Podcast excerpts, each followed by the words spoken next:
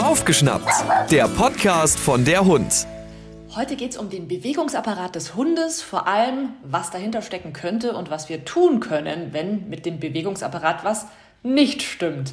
Herzlich willkommen im Podcast Waufgeschnappt, Frau Dr. Alexandra Keller. Hi. Hallo, vielen Dank für die Einladung. Alexandra, du bist Chiropraktikerin für Hunde. Da habe ich immer gleich so dieses Bild von knacksenden Knochen im Kopf. Was machst du denn? Also das ist immer so das, was man im Kopf hat. Das ist es natürlich nicht. Ja? Ähm, die Chiropraktik ist eine Ausbildung, die für Tierärzte vorgesehen ist. Und es ist im Prinzip eine manuelle Methode, in der man ja, den, die Wirbelsäule, die Gelenke auf Beweglichkeit und auf Funktion untersucht und dann entsprechend halt auch behandeln kann. Aber wirklich knacksen und einrenken tun wir da nicht. Was sind denn so die Fälle, mit denen du am häufigsten zu tun hast in deiner Praxis? Wo gibt es meistens Probleme? Wir haben natürlich verschiedenste Fälle von ganz jungen Hunden angefangen, die erste Probleme haben, die beim Spiel auffällig waren mit dem Bewegungsapparat, die irgendwie Lahmheiten zeigten oder Rückenschmerzen hatten. Wir haben natürlich viele Sporthunde bei uns auch in der Praxis, die einfach auch zur Prävention sehr häufig kommen, aber natürlich auch durch den Sport Verletzungsrisiko haben und sich natürlich auch da verletzen. Da geht es dann häufig auch von der Chiropraktik weg und eher im Bereich der Sportmedizin, wo wir dann halt exakte Diagnosen brauchen, um auch eine adäquate Therapie anzufangen. Und wir haben natürlich auch die älteren Hunde, die chronischen Arthrose-Patienten, die dann doch immer eine umfassende Betreuung brauchen, damit sie einfach schön beweglich bleiben können. Was ist jetzt so der Unterschied von der Chiropraktik zur Physiotherapie zum Beispiel? Ja, die die Physiotherapie ist eigentlich ein Behandeln von der ähm, von Bewegungsapparat, wenn wir schon eine Diagnose haben, beziehungsweise auch ein Mobilisieren und auch ein schmerzlinderndes Behandeln und auch eine Gangbildkorrektur zum Teil. Bei der Chiropraktik ist es so, dass es wirklich eine medizinische Diagnostik und eine medizinische Therapie direkt von hauptsächlich Wirbelsäulenproblemen, aber auch von den Gelenken ist. Aber prophylaktisch kann man auch schon was tun, hast du gesagt. Auf jeden Fall. Also Chiropraktik wird häufig verwendet für eine Prävention. Ich sehe Hunde zum Teil halt wirklich von Welpenalter an in regelmäßigen Abständen. Das ist individuell. Es kommt immer darauf an, was für Einflüsse hat der Hund. Hat er eventuell auch schon ja, chronische Probleme. Wir haben doch immer wieder bei unseren Hunden Probleme mit, mit Gelenken, mit Hüftdysplasie, mit Ellbogendysplasie. Zum Teil werden die Tiere schon sehr früh operiert und wir haben natürlich Abweichungen vom normalen Bewegen. Und die äußern sich dann auch in Verspannungen im Rücken, in Fehlbelastungen, die man dann halt präventiv behandeln sollte, damit man halt keine größeren Probleme bekommt. Jetzt hast du schon ein paar Sachen angesprochen. Was gibt es denn für Arten von, sagen wir mal, leichten bis mittelschweren Verletzungen des Bewegungsapparates? Ja, also wenn wir an leichte oder mittelschwere Verletzungen denken, dann denken wir auch, genauso wie beim Menschen auch, an leichte Zerrungen, an leichte Verstauchungen von Bändern, von Gelenken. Ähm, das kann sich äußern, dass die Hunde ja, mal ein bisschen durch die Gegend humpeln. Manchmal stellt man auch fest, dass vielleicht der Hund mehr an einem Gelenk leckt und ähm, im Prinzip da vielleicht sogar eine Schwellung festzustellen ist. Das sind so leichte, einfache Verletzungen, wenn man jetzt wirklich an so sportliche Geschichten denkt. Natürlich gibt es auch Pfotenverletzungen, dass der Hund in eine Glasscherbe tritt oder sich auch einfach nur eine Buchecker in die Pfote eintritt. Auch das führt natürlich dann schon mal zu Lahmheiten. Sowas kann man natürlich schon alleine zu Hause auch diagnostizieren. Was wäre der Punkt, wo du sagst, oh, da würde ich jetzt mal einen Tierarzt drauf gucken lassen? Grundsätzlich sage ich immer, wenn man sich selber unsicher ist, auf jeden Fall. Also, weil das ist wirklich abhängig vom Hundebesitzer. Manche schaffen es noch nicht mal, sich wirklich eine Pfote anzugucken. Und das sollte man natürlich dann, egal was ist, was einem irgendwie auffällt, beim Tierarzt vorstellen. Manche sind natürlich etwas versierter, haben auch eine medizinische Vorahnung, ähm, sodass man doch einige Sachen auch mal zu Hause erstmal sich angucken kann. Wenn man feststellt, dass der Hund deutliche Schmerzen hat, wenn er deutliche Lahmheiten zeigt. Natürlich, wenn er stark blutet oder offene Wunden hat. Sowas würde ich immer beim Tierarzt vorstellen, dass man das ordentlich versorgen kann und vor allem auch erstmal klar darstellen kann, okay, was ist es? Ist es jetzt nur wirklich eine leichte Stauchung oder ist es gar ein Bänderriss oder ist es noch was anderes? Ja, angenommen, mein Hund humpelt jetzt, das ist ja ganz oft das Bild, dass man vielleicht gar nicht mitbekommen hat, dass irgendwas passiert ist. Der Hund humpelt, ich schaue mir unten die Pfote an, da ist alles in Ordnung soll ich dann erstmal einen Tag abwarten oder zwei oder soll ich lieber direkt kommen? Also normalerweise kann man auf jeden Fall schon mal einen Tag warten. Ja, wenn das jetzt nicht in einem massiven Ausmaß ist, der Hund ist über die Wiese gelaufen, man spazieren, man kommt nach Hause und sagt sich, oh, jetzt läuft er doch irgendwie anders. Häufig tritt es ja dann auf. Ähm, man kann dann schon einen Tag das mal beobachten, beziehungsweise wenn man sich selber den Hund natürlich auch mal anguckt, haben wir irgendwo eine Schwellung, haben wir irgendwo einen Bereich, der extrem weh tut, dann kann man das vielleicht schon mal so ein bisschen abschätzen. Aber das ist mit Sicherheit was, was man dann, wenn es im Rahmen bleibt, auch erstmal einen Tag beobachten kann. Wenn das aber so zwei Tage anhält, dann empfehle ich schon immer, das bei einem entsprechenden Tierarzt vorzustellen, einfach um abschätzen zu können, okay, was für ein Problem haben wir? Ist es wirklich vielleicht ein Bänderanriss? Ist es vielleicht irgendwas mit dem Gelenk? Ne? Haben wir irgendwelche jungen Hunde, die dann die ersten Symptome zeigen? Das merken wir häufig bei ähm, Junghunden so mit sechs Monaten, sieben, acht Monaten, die dann doch schwerwiegendere Probleme hinten dran einfach haben, ja, wo man dann doch drauf reagieren sollte. Und wenn man dann was Schlimmeres unbehandelt lässt, macht man die Sache eher ja, genau. schlechter als besser. Ganz genau. Ja. Wie können solche Verletzungen entstehen? Wo siehst du da großes Gefahrenpotenzial? Also entstehen kann es natürlich. Wir haben ja eigentlich Sportler als Mitbewohner in der Familie, als Familienmitglieder. Ähm, also eigentlich kann es natürlich bei jedem Spaziergang entstehen. Ja? Also die Hunde, die laufen über die Wiese, wenn sie frei laufen können. Vielleicht jagen sie auch mal das ein oder andere, was sie natürlich nicht sollen, aber es entsteht doch mal ein unkontrolliertes Rennen. Manche haben auch einfach nur Frühlingsgefühle und rennen über so einen umgepflügten Acker. Ähm, das sind natürlich Gefahrenquellen, wo natürlich auch ein Hund sich verletzen kann. Das Spiel mit anderen Hunden ist manchmal sehr ungleich. Manchmal spielt ein Labrador mit einem kleinen Dackel. Die sind alleine vom Körper Gewicht her schon sehr unterschiedlich und von der Art des Spielens sehr unterschiedlich. Da gibt es dann Probleme. Manchmal provozieren wir auch so chronische Geschichten. Wenn wir Bällchen spielen zum Beispiel, das ist was, was sehr gerne verwendet wird und der Hund immer wieder extrem stoppen muss, extreme Sprünge macht, so Verrenkungen macht, wenn er nach dem Ball springt, da haben wir einmal eine akute Gefahr, dass was passiert, aber auch durch diese ständige ja, extreme Belastung haben wir manchmal dann auch so chronische Schäden, die dann auftreten. Also die, die Verletzungsquellen können sehr unterschiedlich sein. Jetzt hast du den Frühling schon angesprochen. Es ja. ist ja tatsächlich so, dass vor allem im Frühling da viele Verletzungen auftreten. Warum ist das so? Also ich weiß gar nicht, ob es wirklich so ist im Frühling, dass da wirklich mehr kommt, aber vielleicht liegt es einfach daran, dass der Hund das miterlebt, was der Mensch halt auch miterlebt. Ja? Unter Umständen war man doch im Winter bei schlechtem Wetter nicht ganz so häufig draußen, hat nicht die großen langen Spaziergänge gemacht. Das gilt natürlich jetzt wieder nicht für alle, ähm, aber für einige Leute vielleicht, sodass der Hund sehr untrainiert ist Eventuell hat er auch noch ein bisschen Winterspeck mehr auf den Rippen. Auch das Gewicht ist natürlich immer ausschlaggebend für mögliche Verletzungen, ähm, sodass dann halt einfach eine ganz andere, ungewohnte Bewegung auf einmal wieder da ist. Ich finde auch immer wieder, dass es ähm, so ist, dass die, ähm, ja, auch die Hunde haben ein bisschen Frühlingsgefühle. Irgendwie sind die lustiger drauf, wenn die ersten Tage warm sind und rennen dann doch mal mehr und man trifft sich wieder mit anderen Hundebesitzern und ähm, die spielen wieder vermehrt. Also das sind so etwas Außergewöhnliche ähm, oder im Frühling vielleicht ein bisschen vermehrt einsetzende ähm, Treffen. Auf der anderen Seite, manche Sportarten laufen im Winter nicht und nur im Frühling oder im Sommer. Wenn man jetzt an die ähm, Rennhunde zum Beispiel denkt, von der, von der Rennbahn, an die Windhunde.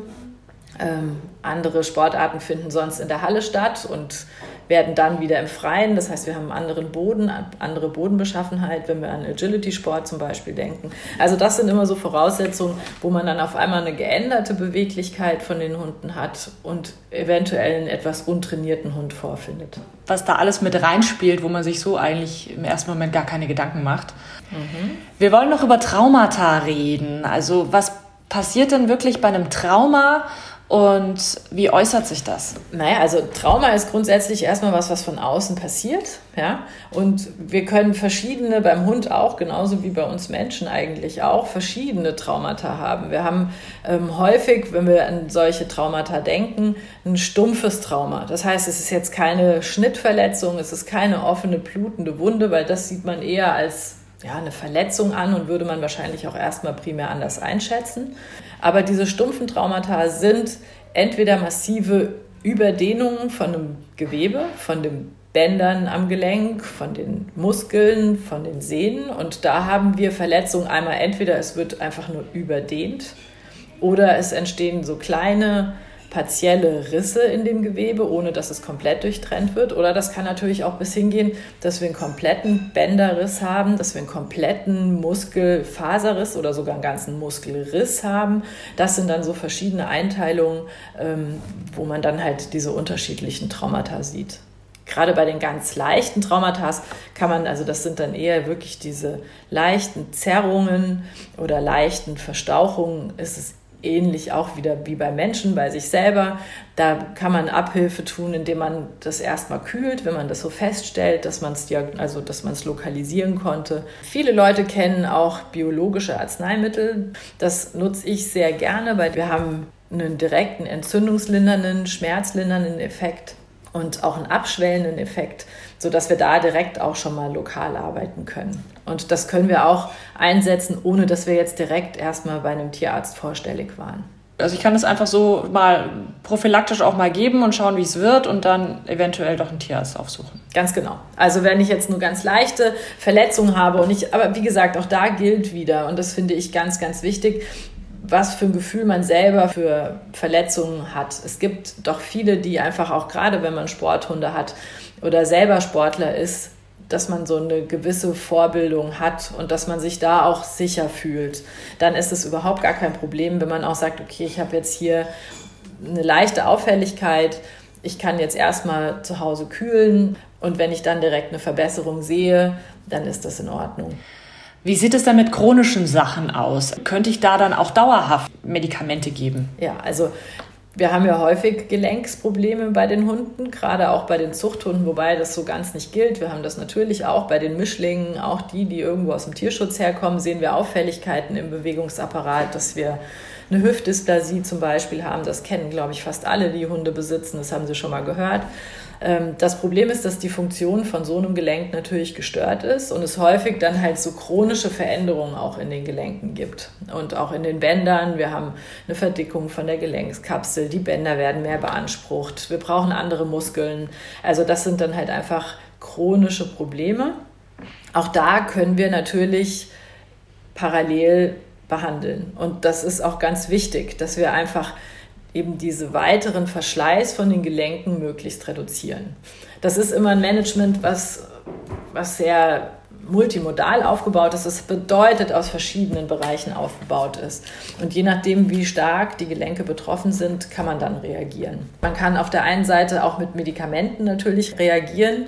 Und gerade wenn man jetzt bei den leichteren Formen auch an eine dauerhafte Gabe äh, denkt, arbeite ich sehr gerne erstmal mit Nahrungsergänzungsmitteln und mit biologischen Tierarzneimitteln, einfach weil wir eine ganz geringe Nebenwirkung nur haben und das einfach für den Hund langfristig besser ist.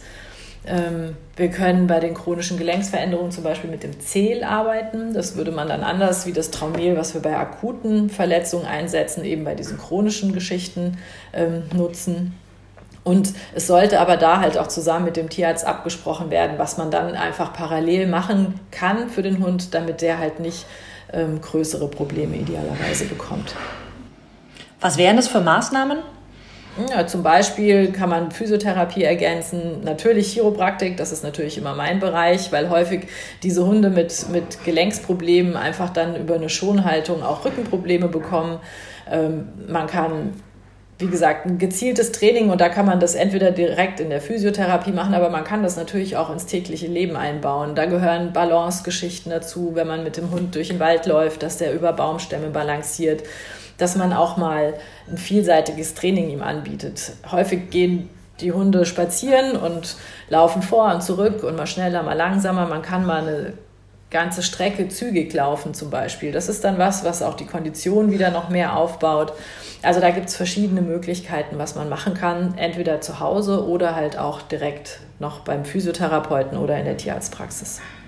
Also unter anderem auch ganz, ganz viel Muskelaufbau oder dass da ein bisschen Druck von den Gelenken genommen wird. Ganz genau. Also die Hunde, die irgendwo Schmerzen haben, laufen extrem gut in Schonhaltung und nutzen dementsprechend nicht den Bewegungsapparat so, wie sie ihn eigentlich nutzen sollten. Um das halt ähm, zu erkennen, ist es notwendig, das bei einem Tierarzt vorzustellen. Aber wenn man es dann erkannt hat, kann man natürlich verschiedene Maßnahmen ergreifen, um den Hund besser in die Bewegung wieder zu bekommen. Ja, das können ja wirklich ganz, ganz kleine Zeichen sein, gerade wenn das schon eine lange Zeit vorhanden ist und der Hund irgendwie gelernt hat, damit umzugehen. Genau, also ganz häufig sehen wir die Hunde das erste Mal in der Praxis, da sind die schon sieben, acht Jahre alt.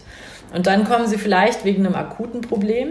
Und wenn ich mir dann die Hunde in der Bewegung anschaue und feststelle, der Hund hat keine Rückenbewegung oder er läuft sehr breitbeinig oder sehr schmal, dann höre ich häufig, ja, aber so läuft er schon immer.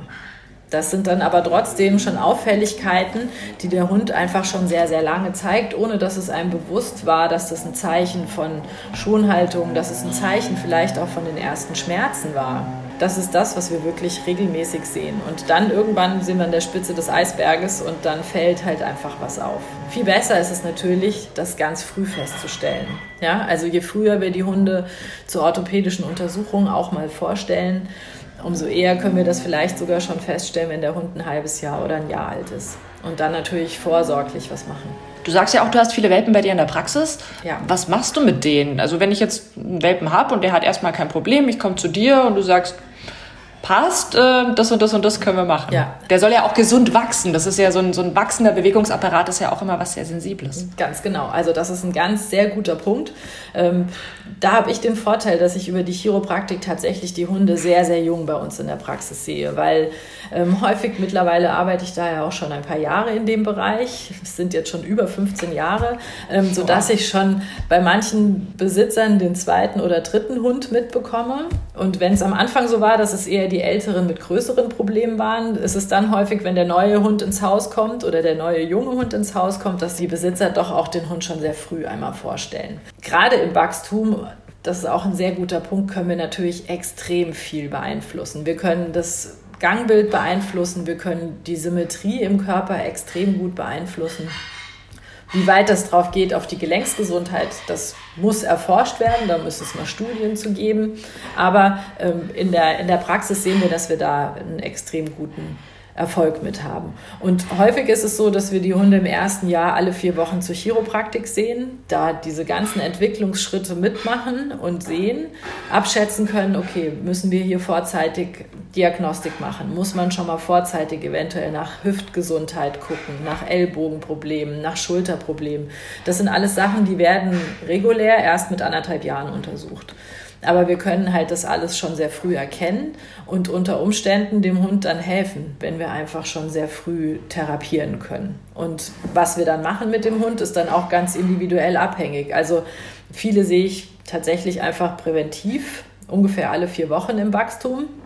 Bei anderen, wo wir dann Probleme feststellen, fangen wir dann an, auf der einen Seite auch schon mal mit Nahrungsergänzung zu arbeiten, aber ganz viel mit Bewegungskorrektur. Vorsichtig mit Gangbildschulung, mit Muskelaufbautraining. Gerade wenn wir Hüfthunde haben, die sind häufig schon im jungen Alter sehr schlecht bemuskelt in der Hüfte, im Hüftbereich, weil die einfach da schon in der Schonhaltung laufen. Wenn man das aktiv versucht aufzubauen, und da kann man auch mit einem jüngeren Hund schon ins Unterwasserlaufband zum Beispiel gehen, weil sonst haben wir häufig nicht so eine kontrollierte Bewegung bei so einem kleinen Hund oder bei einem jungen Hund. Ja, die sind ja doch sehr stürmisch, die spielen viel und wenn wir dann drüber reden, okay, wir sollen den Hund schonen, wir sollen eine kontrollierte Bewegung machen bei bestimmten Problemen, ist das echt eine, ja, eine Angabe, die doch häufig schwierig einzuhalten ist für den Besitzer. Deswegen sage ich da immer, wir brauchen den kontrollierten Ausgleich. Das heißt, das Spielen soll der Hund trotzdem machen, natürlich weil er das auch braucht für seine Entwicklung. Aber wenn wir auf der anderen Seite eben gewisse Trainingsmaßnahmen ergreifen, können wir da doch den Bewegungsapparat stärken und zum Teil wirklich größere Probleme vorbeugen. Kann ich zu viel machen mit einem jungen Hund oder kommt es da eher auf das Was der Bewegung an? Ja, also man kann natürlich zu viel machen mit einem jungen Hund, aber da ist es dann auch wieder so ein bisschen abhängig, was für einen Hund habe ich tatsächlich und was für Probleme habe ich. Aber ja, man kann auch einen jungen Hund, der einfach eine Ermüdung nicht so einfach anzeigt, schon überlasten. Also wenn ich mit einem kleinen Hund einen Marathon laufen will, der sechs Monate alt ist, ist das absolut nicht angemessen. Empfiehlst du, da scheiden sich ja auch die Geister, Hüfte oder andere Geschichten früh röntgen zu lassen Oder eher zu sagen, nee, muss man eigentlich erst machen, wenn da irgendwelche Indikationen da sind? Ich bin immer der Freund von eher früh eine Diagnose stellen und dann frühzeitig, ohne dass größere Probleme da sind, gegenzuarbeiten, als wenn ich dann schon massive Probleme habe und dann halt röntge. Das heißt, standardmäßig wird bei uns eine Hüfte ja ungefähr mit anderthalb Jahren, also frühestens mit zwölf Monaten, je nachdem, welche Rasse ich habe, oder anderthalb Jahren angesehen. Das ist häufig schon relativ spät, weil dann die Entwicklung doch schon zum großen Teil abgeschlossen ist. Ähm, wir haben verschiedene andere Möglichkeiten. Es gibt bei dem Hüftröntgen ein Frühröntgen nach PenHip. Da können wir ab vier Monaten die, ja, die Stabilität der Hüfte und auch so die Hüftform uns angucken. Ähm, das nutze ich sehr gerne und auch häufig in der Praxis. Also gerade bei Hunden, die auffällig sind, natürlich nicht unbedingt bei jedem Hund, aber bei denen, die auffällig sind oder auch die, die für den Sport ausgewählt werden, damit man einfach frühzeitig sehen kann, okay, der hat sehr, sehr gute Anlagen und wenn jetzt nichts anderes passiert, ist das voraussichtlich mal ein guter Sportler weil wir gerade bei den Welpen sind, was man da ja auch ganz oft sieht, dass die so, ja, ihren Körper natürlich noch nicht so gut im Griff haben und dann auch so schlampig teilweise dran sitzen und dran liegen und so krumme Bewegungen machen. Sollte ich da gleich von Anfang an darauf achten, dass die das ordentlich ausführen oder sagst du, ja, ist halt ein Welpe, passt schon? Also im Maßen passt es schon, weil der natürlich wirklich sich noch nicht so bewegen kann und so kontrolliert bewegen kann wie ein erwachsener Hund.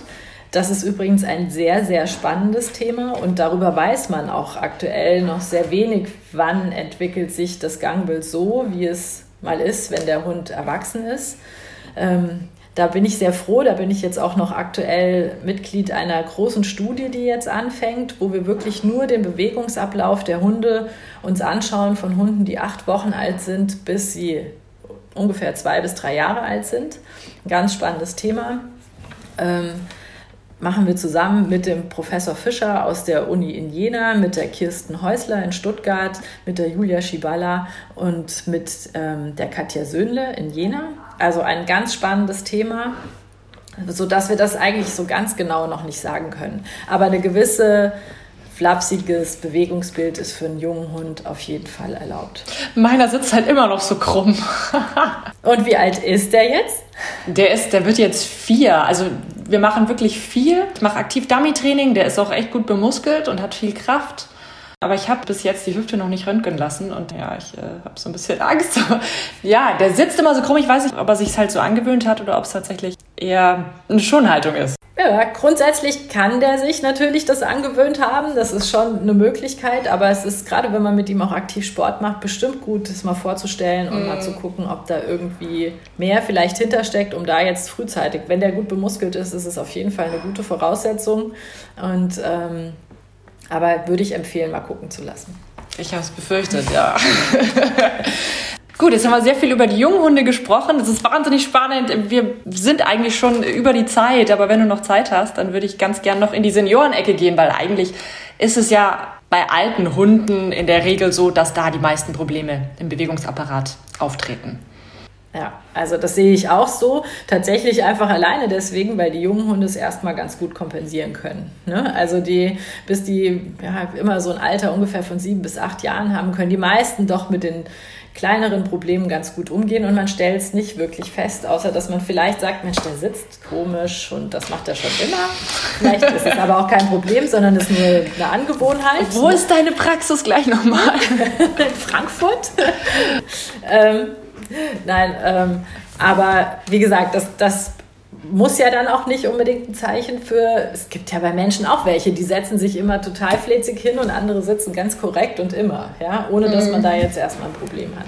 Nein, aber ähm, Spaß beiseite, die, die Probleme treten häufig bei, bei Hunden, die dann so sieben, acht Jahre alt sind, wirklich so auf, dass es halt auch nicht mehr zu akzeptieren ist oder dass wirklich Lahmheiten auffallen. Und das ist halt häufig ein Zeichen für ja, chronische Bewegungsapparatsprobleme, wo natürlich die Arthrose eine der häufigsten Ursachen mit Sicherheit ist oder chronische Bandschädigungen, dass man so Verkalkungen in der Bizepssehne hat, dass man eine Instabilität in der Schulter hat, dass man chronisch veränderte Knie hat und dann eventuell auch einen Kreuzbandriss entwickelt in dem etwas höheren Alter dann aber aufgrund von schon Vorschädigungen im Gelenk. Also das sehen wir sehr häufig und da sind die Hunde dann in der Regel sieben, acht Jahre alt.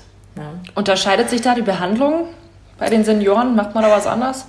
Ah ja, also grundsätzlich unterscheidet es sich schon etwas, weil wir da ja dann schon Probleme haben, die wir dann im Prinzip therapieren müssen.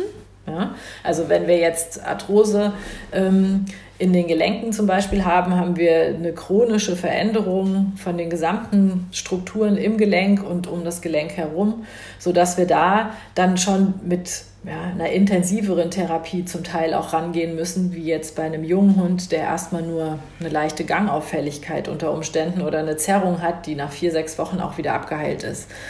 Ähm, das wird häufig auch eben so multimodal aufgebaut. Das heißt, ich greife in verschiedene Schubladen, je nachdem, was möchte ich denn erreichen? Was für einen Hund habe ich? Habe ich einen hochaktiven Hund, der eigentlich sogar noch im Sport steht? Oder habe ich einen Hund, der ja, ein gemütlicher Familienhund ist, der spazieren geht, mal mehr, mal länger, mal mehr, mal weniger. Ähm, das sind natürlich andere Voraussetzungen. Da muss man immer ein bisschen individuell drauf eingehen. Ernährung und Gewicht spielt im höheren Alter fast mehr eine Rolle wie bei den ganz jungen Hunden, würde ich sagen. Ähm, auch da muss man beratend tätig werden und ähm, wirklich mit den Besitzern auch sprechen, dass Übergewicht einfach schädlich ist für Bewegungsapparat und aber natürlich halt auch für die Organe. Ja? Ähm, und ja, auch die Therapie. Wir haben dann unter Umständen eine dauerhafte Therapie mit Schmerzmedikation, mit entzündungslindernder Medikation idealerweise anfangs mit biologischen Tierarzneimitteln, dass das ausreichend ist. Wir können da Zehl nutzen als dauerhafte Therapie oder auch zusätzlich mal ein Traumel, wenn wir akute Phasen haben. Unter Umständen reichen biologische Tierarzneimittel irgendwann nicht mehr für die Schmerzmedikation und wir müssen auf entzündungslindernde Medikamente zurückgreifen. Da gibt es verschiedenes Schmerzmanagement wir haben jetzt auch einen relativ neuen Ansatz wieder der Arthrosetherapie mit monoklonalen Antikörpern. Also da gibt es immer wieder Neuerungen und wo man individuell auf die Tiere eingehen muss, auch je nachdem, wie sie die Medikamente vertragen und, und, und. Zusätzlich kann man auch Gelenke direkt lokal behandeln. Das ist gerade, wenn wir einzelne Gelenke mit Arthrose haben, eine sehr gute Methode, um halt dem Hund den Schmerz und auch dieses weitere Fortschreiten von dem Verschleiß im Prinzip zu nehmen. Hm? Und auch da spielt jetzt wieder ein Muskelaufbau, eine Bewegungskorrektur, eine verbesserte Beweglichkeit vom Bewegungsapparat eine Rolle die zum Teil die Besitzer zu Hause machen können, die aber auch zum Teil, je nachdem wie stark ausgeprägt in der professionellen Physiotherapie erreicht wird. Am allerbesten natürlich, es passiert erst gar nicht was. Ja. Und dazu geht man möglichst früh in eine Praxis zum Chiropraktiker, vielleicht zum Physiotherapeuten. Was kann ich denn noch vorbeugend tun, damit der Bewegungsapparat möglichst heile bleibt? Ja, ich würde mal sagen, für eine ausgeglichene Bewegung sorgen, für eine gute Figur, für eine gute, gesunde Ernährung sorgen. Ähm, das sind mit Sicherheit die wichtigsten Faktoren für eine hohe Lebensqualität und eine gute Lebensfreude bei dem Hund. Vielen lieben Dank, Dr. Alexandra Keller. Das war ein super spannendes Gespräch. Danke dir. Vielen Dank. Hör mal wieder rein. Das war Baufgeschnappt, der Podcast von der Hund.